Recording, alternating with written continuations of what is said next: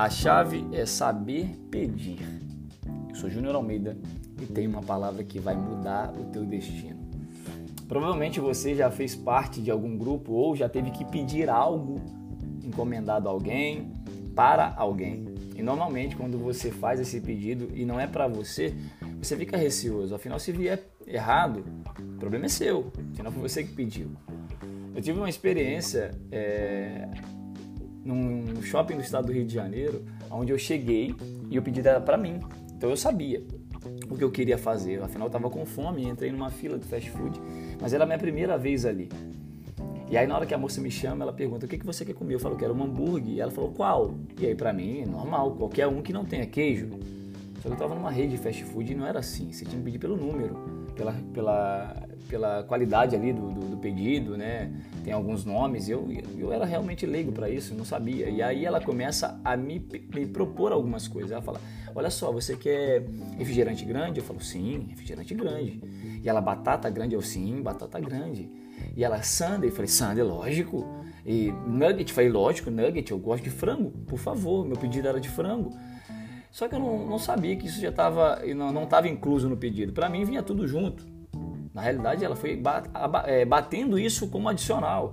E na hora de ela me mandar o valor, eu fiquei assustado, porque era muito caro. Mas eu acabei pagando, afinal eu solicitei, eu pedi. Então esse preço era meu. E eu fico do lado refletindo. Meu problema não era estar com fome. Meu problema é não ter me preparado para a oportunidade na hora de pedir. Meu problema foi esse, não ficar preparado para essa oportunidade. Eu esperei pacientemente pela minha oportunidade. Ela apareceu. Na hora que eu, que eu recebo a oportunidade de pedir para saciar minha fome, eu vou além daquilo que eu necessito. Eu vou além daquilo que eu preciso, podia pagar.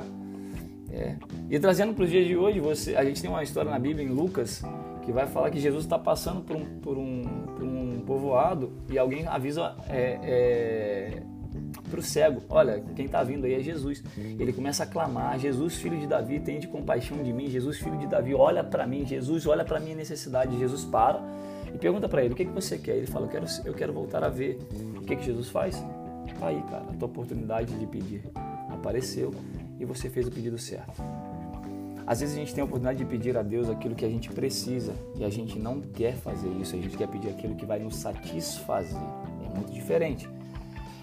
A gente vai encontrar né, na Bíblia também, Tiago 4,3, um versículo que finaliza essa nossa reflexão. E quando pedem, não recebem, porque os seus motivos são maus.